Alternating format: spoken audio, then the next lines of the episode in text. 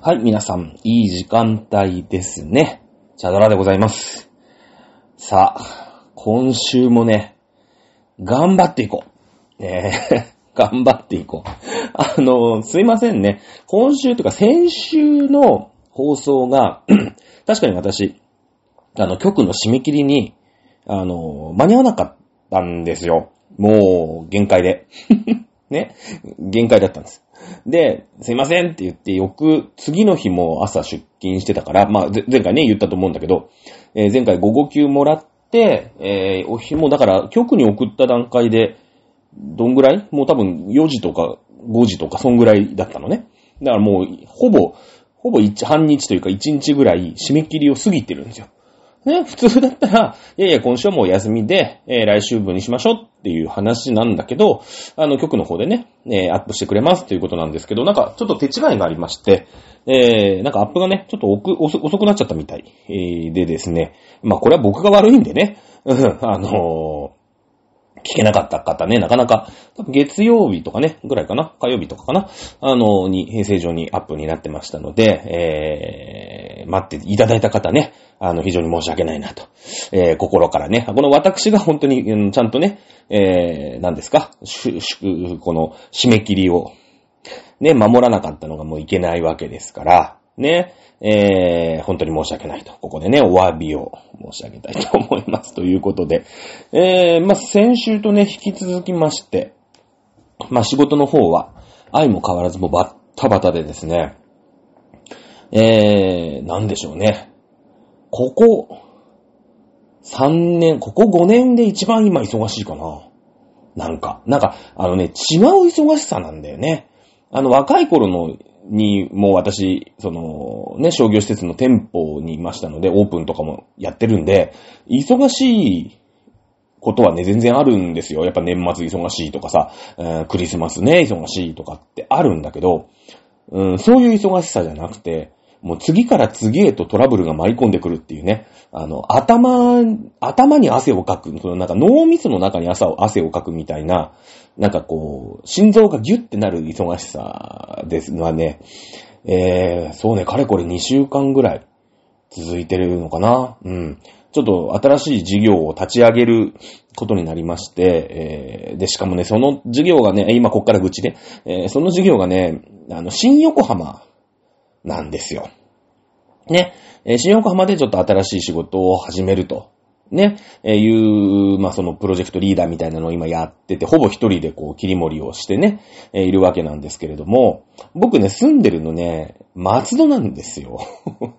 行き2時間、帰り2時間半とかね、だからなんだろうね、1日ってね、24時間しかないっていう風に、まあ、世間では信じられているんですけれども、あの、4時間半電車乗ってんのね。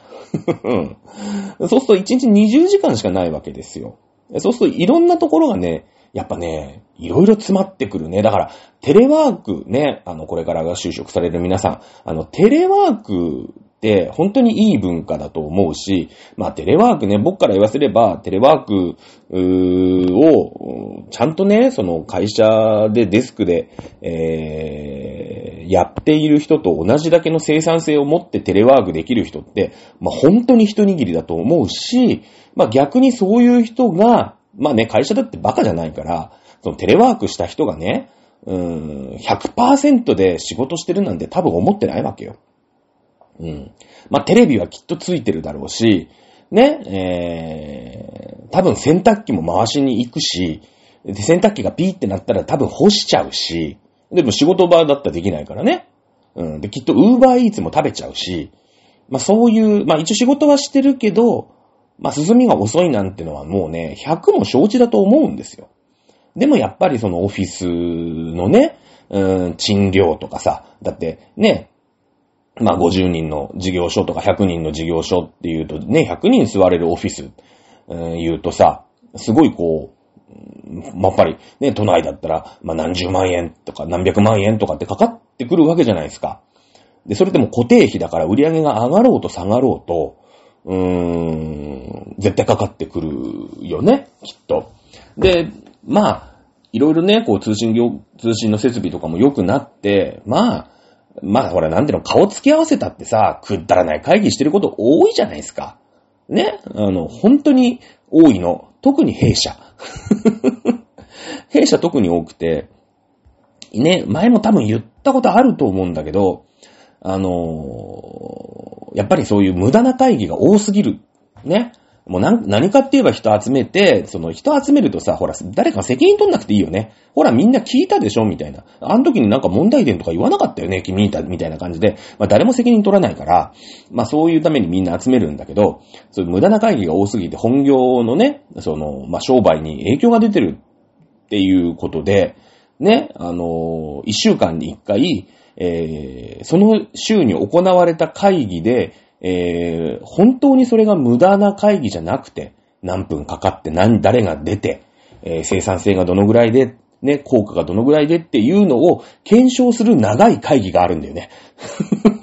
もう、もうダメでしょ？もう、その会議に、まあ私メンバーで出るんだけど、もう本当にね、この会議をやってる以上、うちの会社は本当にダメだなって、えー思うぐらい無駄な会議なんですよ。まず、この会議をなくせって、俺はもう毎回議事録の一番後ろにね、フォント60ぐらいで、あの、書いて、えー提出するんで、あの、こういう人はね、あの、出世しません。出世しません。ね、えー残念ながら絶対出世はしないんですけれども、あのーまあね、まあそんな出世しないながら、まあ、まあ出世しないってのはね、お金をもらえないってことなんですよ。うん。ね、出世ってのは別に何もね、偉くなると、ね、そういうことじゃないんです。お金をもらえることが偉くなることなんですね。うん。ですので、僕はね、偉くなりません。その、仕事がどうとか、ね、え責任がどうとか、そんなのはね、もうね、いっぱい降ってくるんですけれども、えお金はもらえませんね、きっとね。こういう人にはお金降ってこないことになってるんです、会社って。ねだってやっぱ会社ってのはお金を稼ぐためのものだしさ、こう、ね、そういうお金を吐き出すわけじゃないですか。人を雇うっていうことは。ね。ですので、私みたいにめんどくさい奴は、まあ、出世しないイコールお金がもらえないということになりますね。えー仕事はバリバリしてるんですよ。もう本当に抱えきれないぐらいの仕事してるんですけどね。えー、なんとかしてくださいね。まあ人間なんで、無理は効くんですよ。で、あと嫁も子供もいないから、別にその、ほら、家帰ってきてからさ、子供のお風呂入れたりとかね、えー、神さんの愚痴を聞いたりとか、よかったよ、今結婚してなくて。うん。あのー無理だね。うん。無理。ちょっとね、その余裕ない。ちょっと聞いてくれる隣のさ、なんと、なんとかさんがさ、なんて言われたらうざいって言っちゃうから、きっとね。きっとそのぐらいもう今もういっぱいいっぱいだから。ね。あのーまあまあまあね、仕事がそんなに忙しくなくても3回離婚してるんで、多分ね、今、今奥さんがいたら離婚してる。ね、4回目の離婚してると思いますけどもね。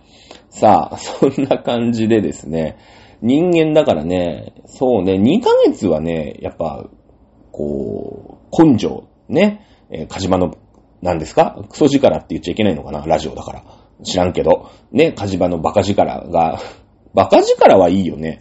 バカ力は別にいいよね。えー、カジマのバカ力出るんでいいんですけど、多分ね、あと2ヶ月この感じが続くと、ちょっと壊れ始めてくるかな。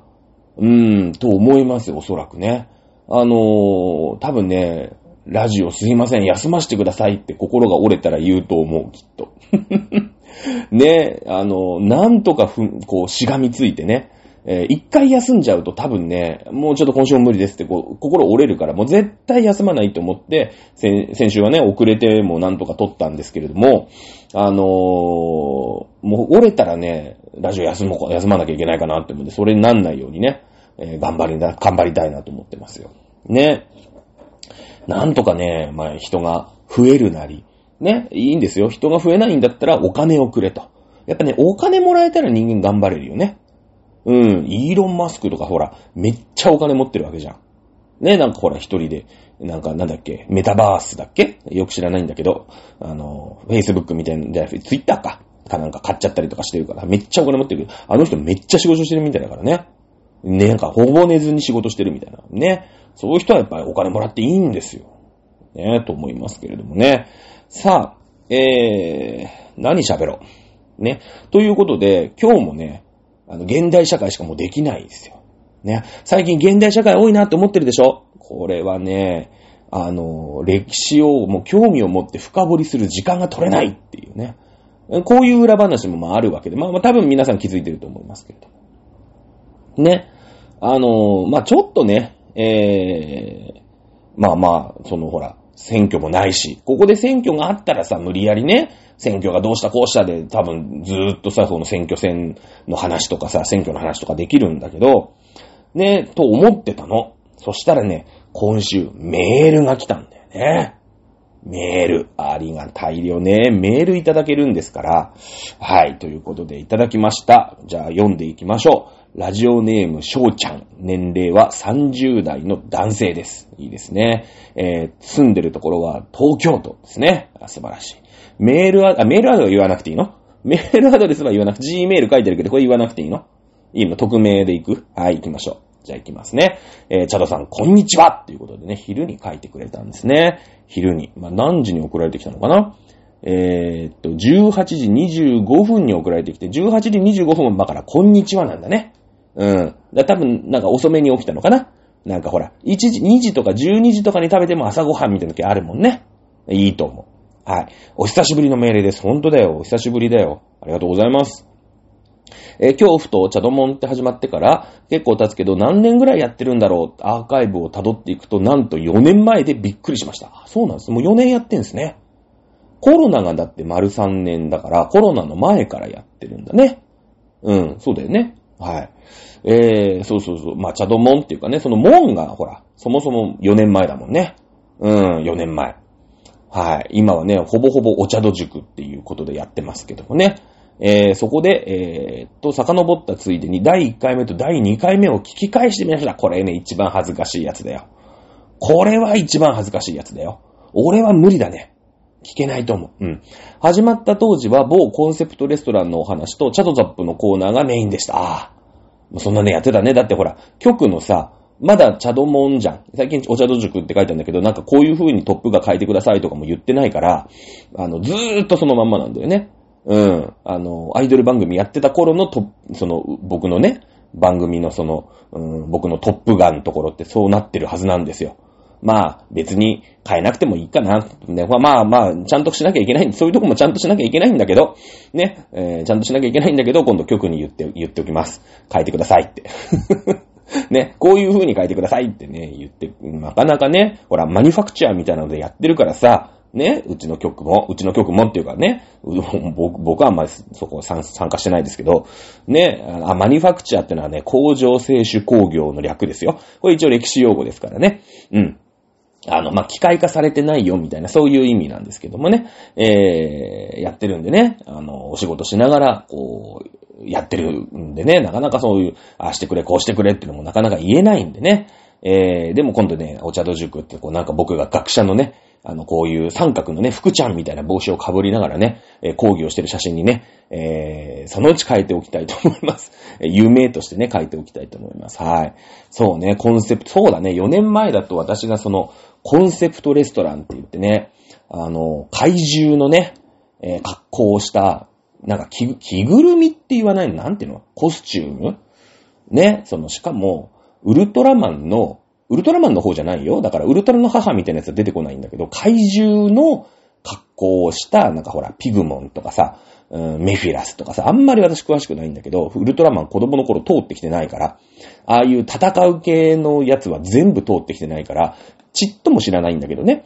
うん。あの、ウルトラマンとか仮面ライダーとかさ、なんかゴデ、ゴレンジャーとかさ、ああいう戦うことをこう避けて、避けて避けてきた、なんか装飾系男子なんで、わかんないけど、装飾系男子3回も離婚しないかななんですけど、ね、えー、そういう、なんていうの、コスチュームを、可愛い女の子たちが着て、えー、それを見ながら、女の子とお話をしながらご飯を食べるっていうね、まあそういうレストランに僕は足しげく通っていたんですよ。まあそんな話してたんですね。で、きっと太ってきたんだろうね。チャドザップのコーナーね、その時痩せようって思ってたんだね。すごい。ね。多分ね、あの頃から10キロ以上太ってるね。うん。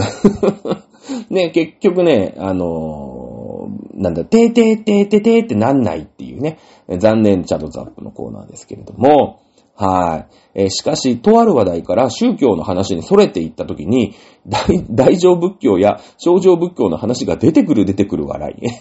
あんなに、そのコンセプトレストランとかの話をしてたら、宗教の話に逸れたんだ。どういう話の展開してんだ、俺は。ね。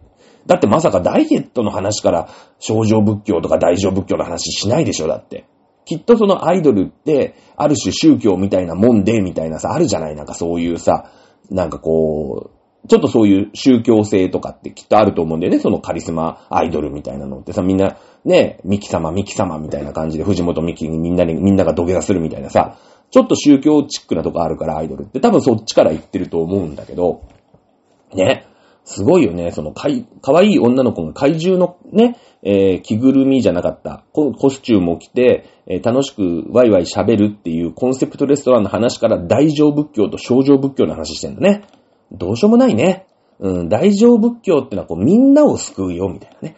で、小乗仏教ってのはこう、うん、一握りのね、すげえ徳を積んだりとか、すげえ修行した人が、まあ、あいい、いい思いをするみたいな、そういう、まあまあまあ、簡単にざっくり言うとね、いうことなんだけど、きっとアイドルってなんかそういうことなんだろうね、みたいなさ、ももクロって大乗仏教だよね、みたいなね。そういう話したのかなわかんないけど。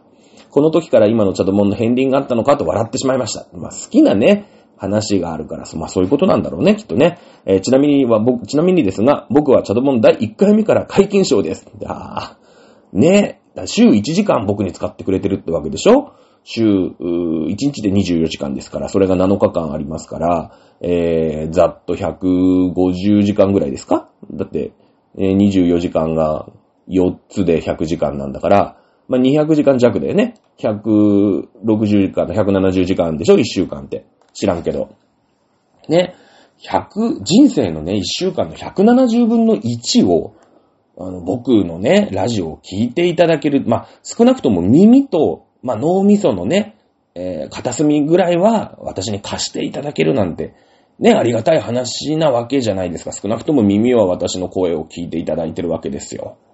ねえ。いや、すごいことですよ、こういうのって。ほんとね、だからそのラジオ番組なんかずっとね、聞いてますとかさ、毎週聞いてますみたいな、あるじゃない。ねえ、ほんとすごいことですよ。ねえ、オールナイトニッポンだと2時間とかだしさ。で、やっぱり毎週聞いてるじゃない。僕も聞いてるラジオ番組結構あるけど。ねえ、ほんと、本当にありがとうございます。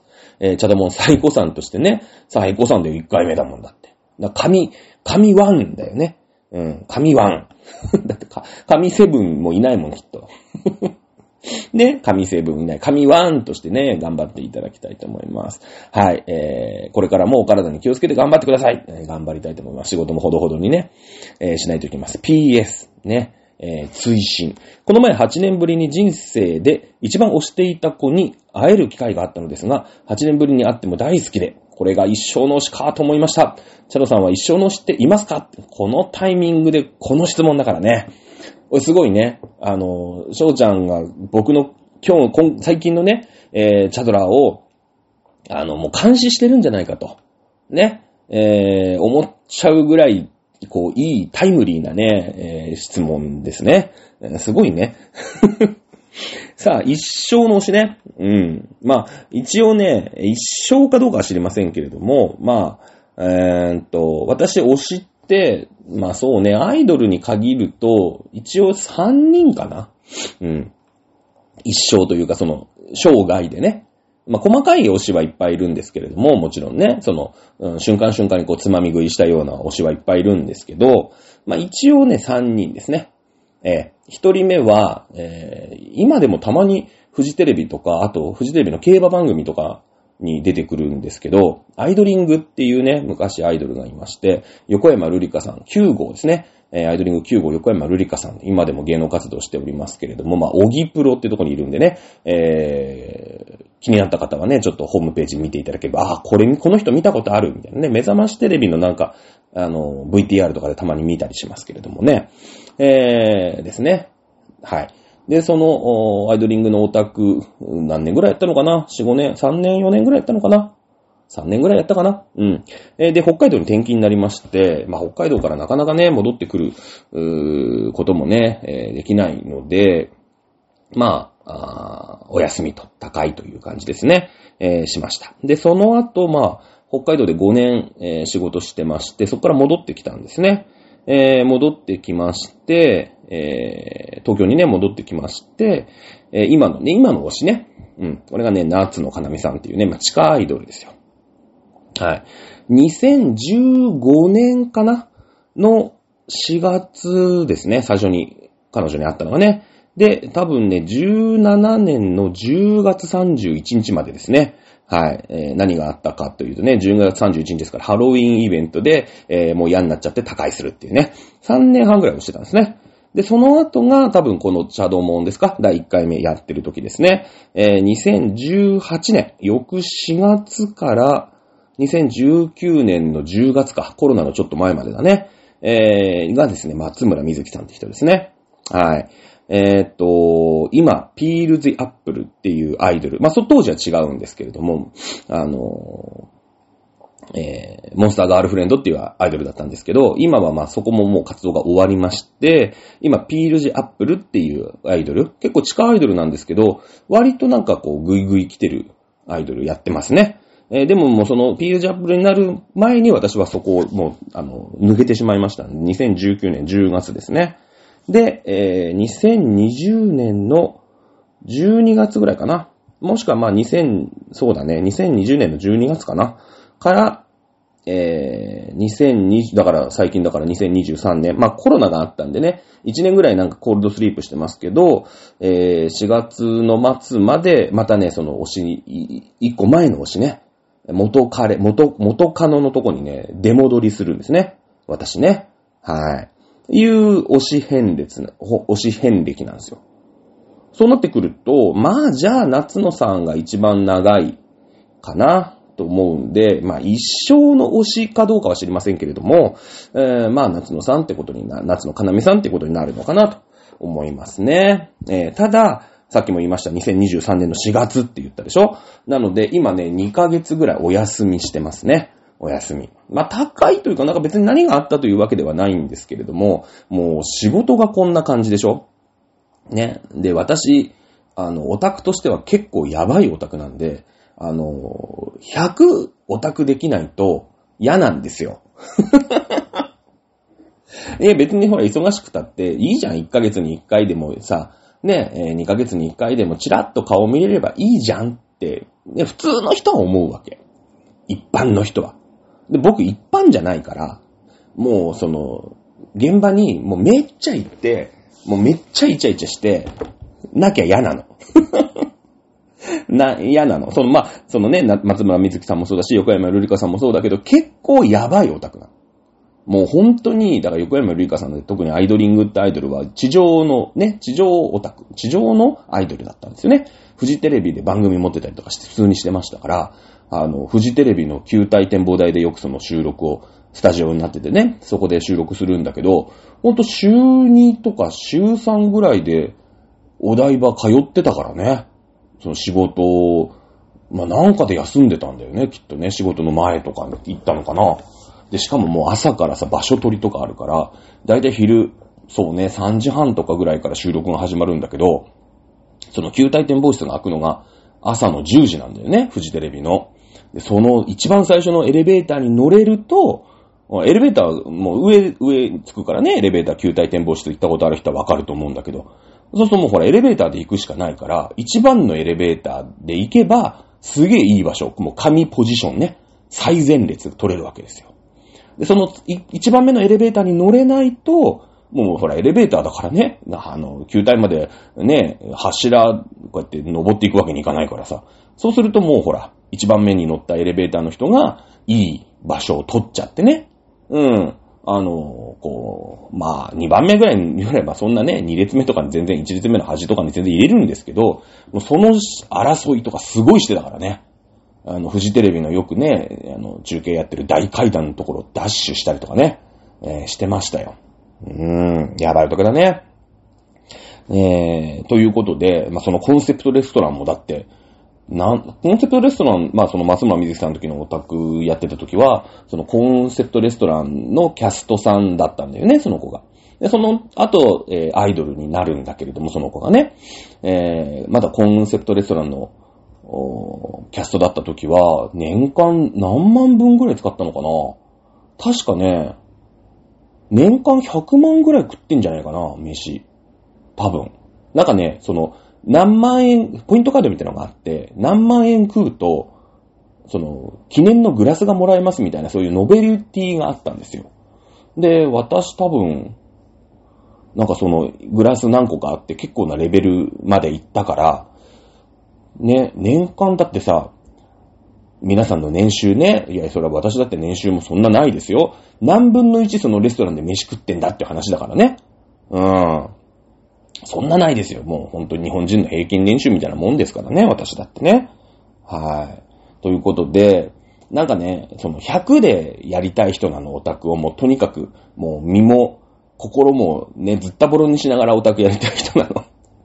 なので、まあ今ね、その出戻って、夏野さんのとこに500回になってるんですけど、もうほら、こんなでしょもう朝6時半に家出て、帰ってくるの夜10時半とかなのね。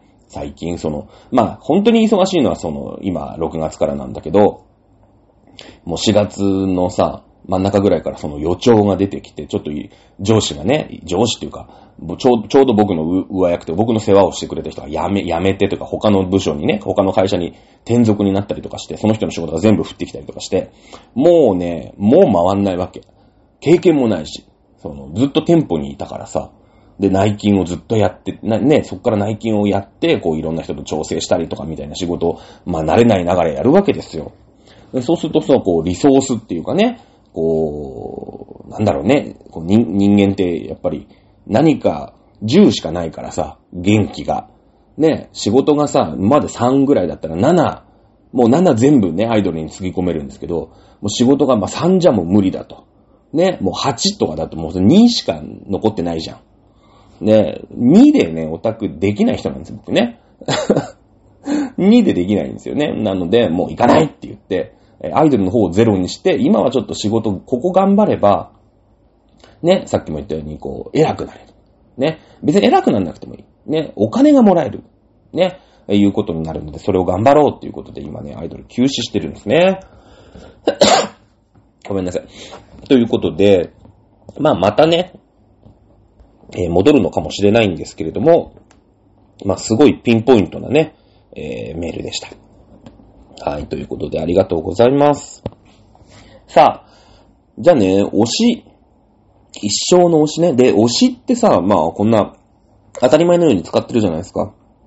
で、まあ、せっかくだから、ウィキペディアで調べてみたの。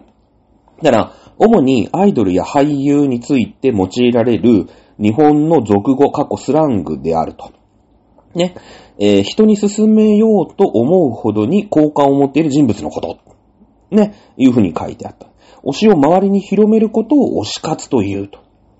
いうふうに書いてありましたね。で、類義語として何々単って言ってね、宝、なんか、えっ、ー、と、ジャニーズとか、ああいう男性アイドルがね、なんとか単って言うんだよね。時短とか言うんですよ。自分の担当っていう感じ私の担当は、まあなんか、スノーマンの誰それくんみたいなさ、命ですみたいなね、そういうことだよね。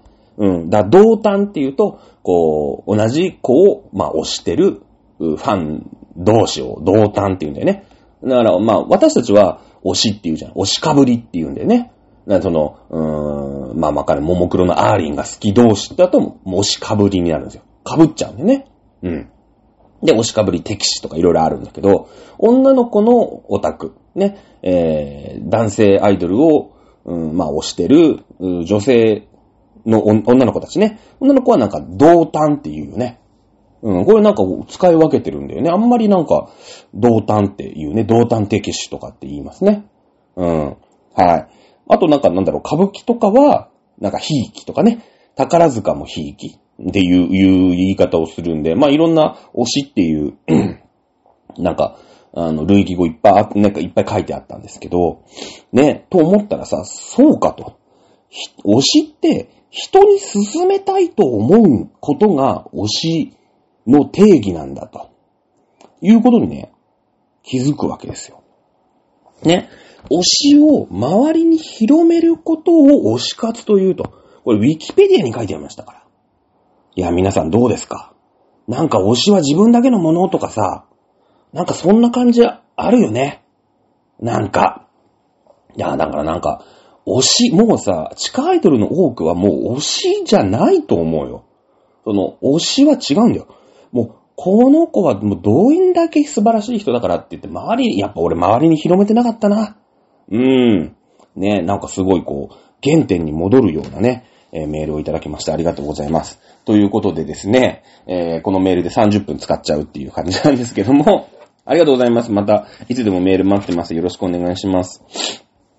さあ、えー、もう別にね、ここで30分で、えー、今日はこれで終わりですって言ってもいいんですけれども、まあ一応ね、社会派番組なんて思ってるもんですから、えー、じゃあまあ、解散もしなかったしね、えー、岸田政権について、え、ちょっと僕の愚痴を30分ぐらい言って、えー、今日また締めたいと思います。今週が一番山なんでね。あとね、最近ね、だから土日休みなんですよ。で、やっぱさ、こう、解散するしないとかってギリギリまでわかんなかったじゃない。なので、だいたい収録が水曜だったり木曜日だったりになるんだけど、あのー、ね、土日に休みだから、まあ土日取っちゃえっていう話なんだけど、そうするとちょっと古い話題になるんだよね。金曜日アップだから。ね、金曜日にアップするとさ、日曜日に撮ったってちょっと遅い、遅いっていうか、なんていうの？ちょっと間が空くじゃない？だ解散するしないとかもさ、ギリギリまで言えなかったりとかするから、きっと。これ、あれなのかな？月曜更新とかにしてくんないかな？そうすると週末取れるんだけどね。ほら、始まった時はさ、その内勤じゃなかったから、店舗の担当だったから、平日に休み、土日忙しいから、平日休みなんですよ。ね。なので、じゃあ金曜日にって思ってたんですけど、今ほら、あのー、うちの曲、割とこう、コールドスリープして休止してる番組も結構あって、なんか、こう、ちゃんと一週間に一回更新されてる番組、割と少ない感じなんですよ。まあ、コロナ禍とかもいろいろあったと思うんだけどね。これ、月曜とかなんないですかね。曲の方、ダ メダメ？まあまあまあ、冗談半分に 言ってますけど、まあいいんですけれども。さあ、岸田政権解散しない問題。あ、今日フリートークしてないですね。まあいいでしょう。今日メールあったからね。えー、今日解散しない問題ありましたね。えー、まあね、その自民党、まあ一応さ、その解散するっていうことは一世一代の勝負に出るわけじゃないですか。でね、まあ自民党が、まあ一応こう調査をするわけですよ。今選挙やったらどのぐらい、まあ議席を取れるかな、みたいな感じでね。で、前回の岸田さんって結構ちゃんと勝ったんだよね。うん。まあだから総裁になった、ね、えー、いう話になるんだけれども、で、まあいろいろ調べた結果、30か40ぐらい減りますよって、これね、自民党がね、そういう調査を出したんですよ。で、40減る。まあその、もちろん40減るってことはね、自分の仲間が40に減るってことですから、もちろん良くないんだけれども、そして維新がまあ勝つわけだよね、きっと。立憲が落ちるから。ね。だけど、この自民党のさ、調査ってやっぱ身内の調査だから、結構ね、当てになんないんですよ。その、うん、だって責任問題になるじゃない。やっぱさ、その楽観的なね、いやいや大丈夫ですよ、10増えますよ、みたいな、こう調査を出しちゃって、いざ選挙、じゃあ選挙やるぞって言ってさ、ね、選挙やったあげく、うーん、ね、10増えるどころか、もう30も40も減りましたとかになったら、その調査のさ、人の責任問題じゃない。ね、しかも自民党の中でやっぱクビになる人がいっぱいいるわけだから。ね。なので割と悲観的に数字出すことが多いのね。うん、予想より良かったですねって言っときゃさ、なんかこう、なんて言うの？ちょっとこう、責任もね、逃れられるじゃないですか。なんとなく悪、悪めに言っとけば。みたいなので、あの、ちょっと当てになんないんだけども、まあ、この数値が出て、うん、そうかと。な、厳しいよね。いう話に、えー、なっちゃったんだよね。で、まあ先週も言ったんだけれども、いろいろこの岸田政権、えー、G7 を5月にやっ、まあそのことが最高潮。まあ一応 G7 最高だからね。ゼレンスキーも来たし、バイデンも来たし、ね、えー、モディも来たし、みんなでね、えー、原爆資料館も行ったし、ね、あの時はまあ、おし、岸田よくやったと。ね、世界中の偉い奴がみんな広島に来たぞ、偉いってやったんだけど、ちょっと燃え尽き症候群が出ちゃって、まあ、岸田さんも広島選出の国会議員だからさ、ね、地元広島のね、やっぱりこう、G7 の首脳を原爆資料館に連れて行くという一つのね、もうそこまではもう絶対やってやるぞと。もうそのためだったら何でもやるぞみたいな感じでやってきたんで、ちょっとね、燃え尽き症候群が出て、ここのところね、いろんな、まあ悪いというか、うん、ちょっとガタガタ来てるんでね。まあ例えば LGBT の法案この間通りましたよね。うん、これで、やっぱり、えー、保守まあ、その自民党の、いわゆる右寄りの人たち。ね、えー、安倍さんを、なんかこう、まあ私も多分このグループに入るんだけれども、何やってんだ岸だと。LGBT 法なんか通しやがってと。ね、いう人で、えー、ちょっとね、まあ保守層がちょっと離れるんじゃないかと。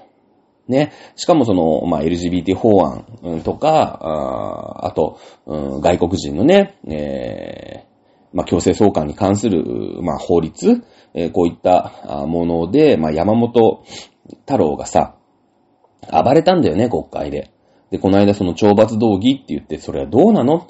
ね、ちょっとちゃんとみんなの前で謝らせましょうよとかさ、ね、えー、国会議員首にしましょうよとか、まあ、いろんなこういう、ガーシーもそうなんだけど、国会やってんのに気もしないからね、えー、どうします？つってその懲罰道義っていう、まあ、あみんなのね、みんなで、こう、こいつをどうしてくれようかって決める、まあそういう反省会みたいなのがあるんだけど、基本、音がめなしだったんですよ。ね。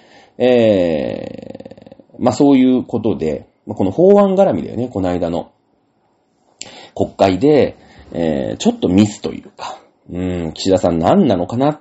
まあ、この LGBT 法案っていうのはね、バイデンも人権派の弁護士だし、バイデンの嫁はんがね、すごいこの LGBT に関して、まあね、えー、もっともっと、こう、この人たちの権利を拡大すべきだっていう考えの人でね、多分ね、バイデンがね、G7 行ってやるからって足元見られて、ちょっともうちょっと岸田 LGBT 俺の神さんの顔も立ててさ、LGBT やってくんねって言われて、わかりましたって言っちゃって、まあ通さざるを得なくなったっていうのが、まあ関の山だと私は思ってます、正直ね。うん。まあもともとね、えー、岸田政権の公約に入ってないんですよ。LGBT って。うん。えー、なので、まあ僕はね、えー、解散をして、もう、うやむやにね、その、うん、それを審議してる間に、もう総理大臣の特権事項でね、解散決めていいわけですから、解散にして、そうすると途中でね、審議中の法案っていうのは全部廃案になってもう一回やり直しなんで、もう一回仕切り直した方が良かったのかな。まあ、ただそうできたんだけどしなかったってことは、あきっとね、えー、まあ、バイデン絡みなのかな。きっと、なんか言われてたんだろうな、というイメージがあります。まあ、えー、ですね。で、それに伴ってというか、えー、公明党と東京選挙区で揉めてますよね。はい。あの、東京ではもう選挙協力しないというところで、公明党と亀裂が入ってるというのも一つね、えー、解散に対しておっかなびっくりしてしまった一つの要因。まあ、公明党はね、僕は切った方がいいと思ってます。まあ、はっきり言ってリベラル、左派の政党なんでね、公明党っていうのは。まあ、いろんなことが、自民党の本当にやりたいことが公明党と組んでるせいでできないと。で、今割と自民党は議席持ってますから、まあ、公明党と組まなくてもね、うーん、まあもちろん今よりは減ると思いますけれども、まあ、やっていけるだけの、自分たちだけでね、やっていけるだけの票は取れると、まあ思うわけですよ。うん。な、なんなら公明党を切ったことによって、よし、よくやったと。ね。えー、じゃあちょっと自民党嫌だなっていう、今までちょっと避けてたけど自民に入れてやるかっていう人がね、いると思うんで、まあ、ややマイナスになると思いますよ。今だいたい2万票ぐらい公明党がね、えー、公明党、まあ、創価学会の票が入っていくことになってるみたいなんで、えー、まあ、差し引きややマイナスなんですけどね。まあ、そのね、左派に、おんぶに抱っこでね、えー、公明党の票がないと、そういう組織票がね、創価学会の票がないと、受からないような議員はいらないね。いらないですよ。それで自民党が本当にできることがね、できなくなっちゃうわけですから、まあ、いらないのかなっていうのがありますよね。うん。次。マイナンバーカード。これ、よく最近すごい、あの、ヤフーとかでさ、えー、新聞とかにも書いてあるよね。えー、マイナンバーカード、高齢者が、うーん、まあね、その保険証としてまあ使うわけなんだけれども、まあ、保険証を切り替えると、マイナンバーにね。えー、もう大多数の人が反対してる。そりゃそうでしょ、高齢者は。めんどくさいもん、スマホもまだいまいちうまく使えない。ねえー、なんかマイナンバーカードをね、ここのスマホにこうやって読み込ませてなんてできないんですよ、じじいばばあは。ね、はっきり言って。だから、まあ今まで通り、ね、財布の中からくしゃくしゃになった紙のね、えー、保険証を出して、いつものかかりつけの医者行って、薬もらう。これでいいじゃないかと。いちいちスマホもない。ね、え役所に行ってもよくわからない。変えないでくれ。そりゃ思いますよ。じじいばばあは。うん。ねえ、うん、46歳の僕だってね、まあ、そんななんか急になんか変わるんだったら、いやいやいやって、それは思うよね。じじいばばなんてあと5年ぐらいでみんな死ぬわけですからね。変えないでくれって思いますよ。それをなんかだ、大、大っぴらにね、なんか90何パーセントが反対とかいや、高齢者でしょって。いや、高齢者そんな嫌がるでしょっていう話なんですけど、まあ、保険証のね、問題って結構あって、保険証、ほら、あのー、例えば、クレジットカードを作ったりとか、うーん、そうだな。うん、まあなんかさ、入会するときに、免許証のコピー取りますねとか、ツタヤの会員カード作りますよとかっていうときに、あの、ありますかって、ね、えー、身分証明書 ありますかって言うじゃん。ね。で、まあ大体私なんかは普通に、まあ免許証ピーって出して、あの、免許のさ、番号4年なんとかんだらって控えてもらってね、勝手にやる、えー、みたいなのが、まあ大体多いんだけど、まあ免許世の中持ってない人もいるじゃない。で、そうするとその保険証をね、えー、まあ身分証明書として出してくる、えー、人も当然いるわけですよ。うん。だけど保険証って、あの、顔写真ついてないんで、その、公的な証明書としては、もう2ランク3ランクぐらい落ちるんですよね。その証明書としてのランクが。でもなんかもう、保険証しかありませんみたいなことになると、まあ結構めんどくさい本人確認とかを、まあいろいろすっ飛ばして、まあまあいいやと。まあ保険証だし、国がまあこの人の存在を認めてるんだねっていうことで、結構ね、カード会社とか通しちゃうんですよ。まあ例えば借金をするとか。ね。えー、身分を確認するときに、まあ、保険証で、ね、確認することができるわけ。ななんかあと、その、学生、まあ、学生は学生証なんだろうけど、うーん、その、なんか、東京ドームのチケットが当たってね、これはお前なのかっていうのがあるんだけど、あるじゃない、そういう確認取られることってあると思うんだけど、うん、そういう時にね、まあ、保険証を出せば、まあ、うん、あ、チャドラーだなってなるがさ、書いてあればね。まあ、まあ大体東京ドームのチケット売り場とかだったら普通に発見してもらえるんですよ。だけど、これってもう名前だけだし、いくらでも偽造できるの。だって、あのー、なんていうの、社、社会保険っていうんですか？公正なんとか保険とかって、ほら、会社で保険なんてさ、会社の名前なんて死ぬほどあるじゃないですか。別に、うん、ちっちゃい会社で皆さんがね、名前知らないような会社とか、やっぱなんか、ね、NTT とかさ、東京電力とかだったらみんな知ってるけど、ね、皆さんが知らない、みんなが知らないようなマイナーな名前の会社なんて世に何何百個ってある、何万ってあるじゃないですか。ね、で、そこにその名前が書いてあってね、例えばなんか、えー、第一産業って書いてあってさ、ね、健康保険組合って書いてあって、なんかよくわかんないけど、01の356899とか書いてあってね、それっぽい感じになって、ね、えー、私、チャドラーって書いてあれば、別に顔写真もないし、なんか、それで一瞬通っちゃうよね。だからすごい不正が大きい。私イベントスタッフやってることがあったんだけど、健康保険証はダメですっていうライブも結構あったもんだって。これあの、偽造にめっちゃ使われてるんですよ。で、なんかこう、不正にね、金を借りたりとか、あの、ゆるいからね、そういうところって、その、町金融とかでさ、ちっちゃいところなんてすごいゆるいから、あの、まあ、なんていうのかな。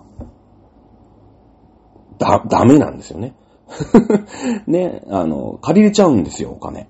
でも、それって偽造だから本人じゃないから、取り立てに行ったってそんな奴は誰もいないわけですよね。うん、いないんですよ。今ほら、ね、あのアイフルとかだとさ、もうなんか10分とかでなんかね、写真撮ったら10分ぐらいでもう金が借りれちゃうわけですよ。いくらぐらいまでだったら。ね。えー、とりあえずそれが売りだから。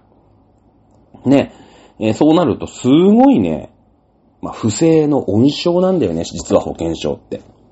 うん。特に、まああんまりね、チョアヘオ .com ですから言いたくないけど中国、韓国。うん。もうね、本当に偽造が多くて、こういう問題がすごい多くなってるんです。これをやっぱりね、撲滅していくためには、やっぱマイナンバーってちゃんとしゃね、あの、なんていうの、うん顔写真もついてるし、やんなくちゃいけないんですよ。ね。いやいや、いろいろね、ご迷惑がかけると思いますけれども、じゃあね、日本のそういう皆さんが納めたね、もっともっと年金がもらえるはずのお金が、ね、そういった不正をしてる奴らのところにね、まあ行くわけですよ。うん。ね。えーそれでいいのかと。まあこういうことをね、ちゃんと喋る人がまあいないわけだよね、正直言って。ね。で、そのマイナンバーのさ、その、紐付けっていうんですか？うーん、なんかこう振り込まれる口座？これがなんかさ、なんか間違えてるとかって言うじゃないすげえマスコミで今言ってると思うんだけど、これね、あのマスコミがパーセントで言ったことは、件数でもう一回自分で確認しなさい。ね。マスコミが件数で言ったら、パーセンテージを確認しなさい。ね。これもね、大鉄則です。どのマスコミ、どのテレビ、どのラジオでもそうです。あ、もうヤフーニュースとかでもそうです。いや、例えばマイナンバーのね、えー問題があると。ね。えーミスが見つかりました。ね。1万件ミスがあります。ね。とんでもない。あんなのでマイナンバーなんでミスだらけだってマスコミが言うじゃん。バカなんだよね。ね。いや、件数それはね、1万件間違え、間違えてることのものがあったと、まあ、するじゃないですか。だけど、パーセンテージ、例えば5000万件のうちの、ね、えー1万件ミス。っていうことが、だって5000万件ってことはさ、5000分の1じゃん。ねってことはもう0.00何パーセントとか、そんなレベルなわけですよ。はっきり言って。で、その、ミス。ね、やっぱ人がさ、だって私の、うーん、マイナン、ね、マイナンバー、私の口座はこれです。っていうのを、その、封筒とかでさ、なんか書類が来てもさ、よーく見もしないで、えー、旦那さんのね、えー、じゃあみんなこれ書いときゃいいんだろうなんて言ってさ、子供の分からね、嫁はんの分まで自分の口座書いちゃうとかさ、そういう人ってやっぱいるじゃないですか。ね？うん、小学校の時にさ、ね、ちゃんと名前ね、テストね、名前書きましょうね、つったって名前書かないやつとか絶対いるわけですよ。ある程度の割合で。ね？だから、その、5000万件のうち、まあ、た、1万件。ね、それは1万件ってだ、大大きいですよ。たった、ね、たった1万件とは言わない1万、1万人の人が何かこうトラブルを抱えてるわけですから、それは問題あるんだけれども、5000、5000分の1ぐらいでそんなミスはね、何やったって起きるよ。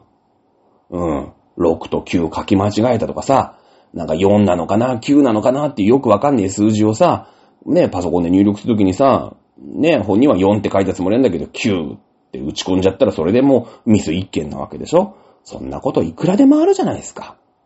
ね。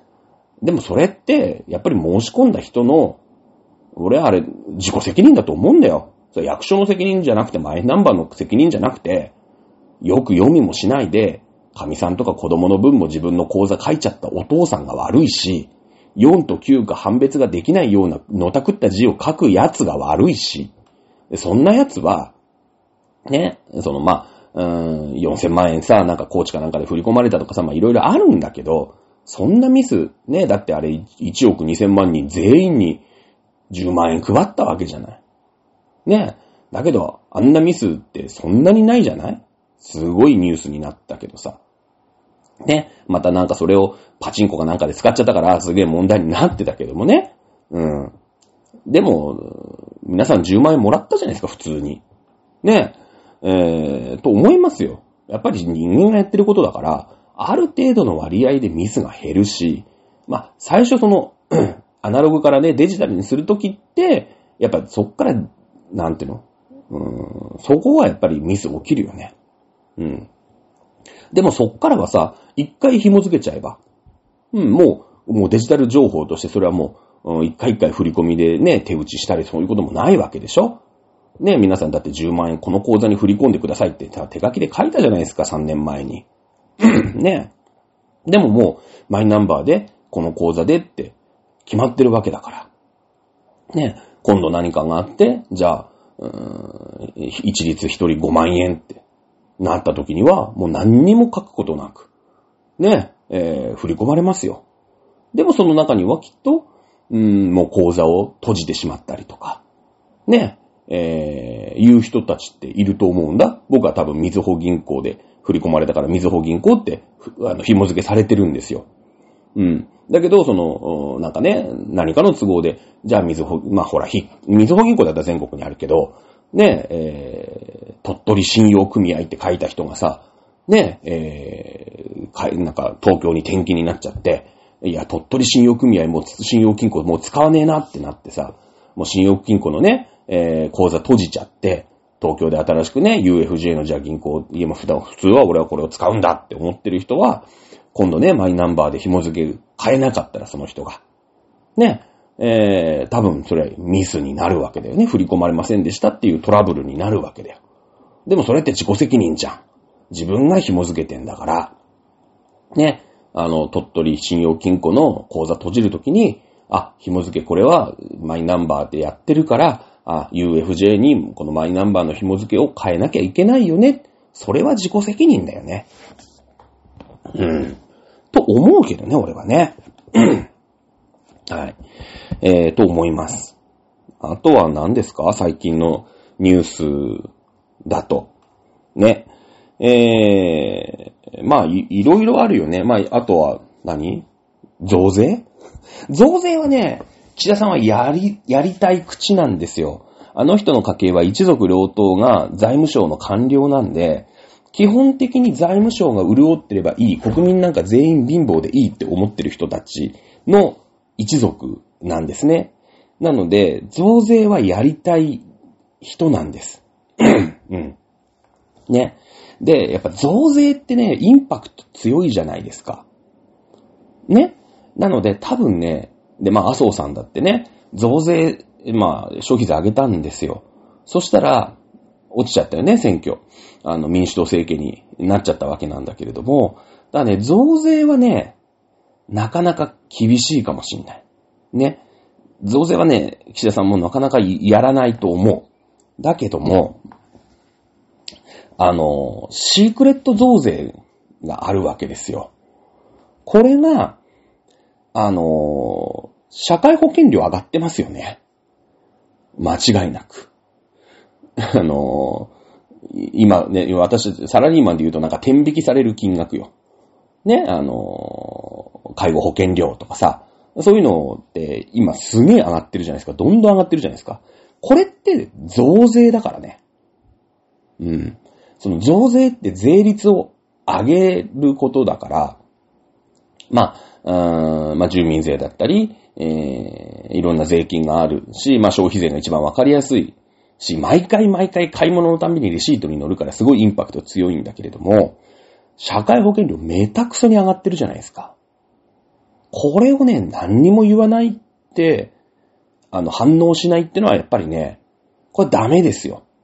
こんなに社会保険料上がってんだ。で、まあ、しょうがねえって思ってる人が多いっちゃ多いんだけれども、これ社会保険、ね、あの、増税なんかしなくたって社会保険料めったくそに上げてたら、増税だからね。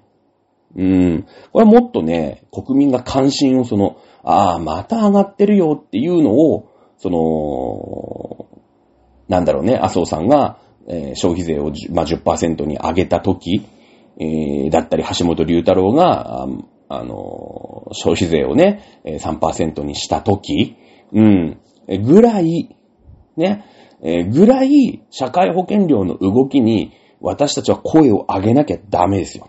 あれは増税です。うん。だけどね、増税ってね、誰も言わないんだよね。うん、これおかしいと思うよ。もっともっと声上げなきゃいけない。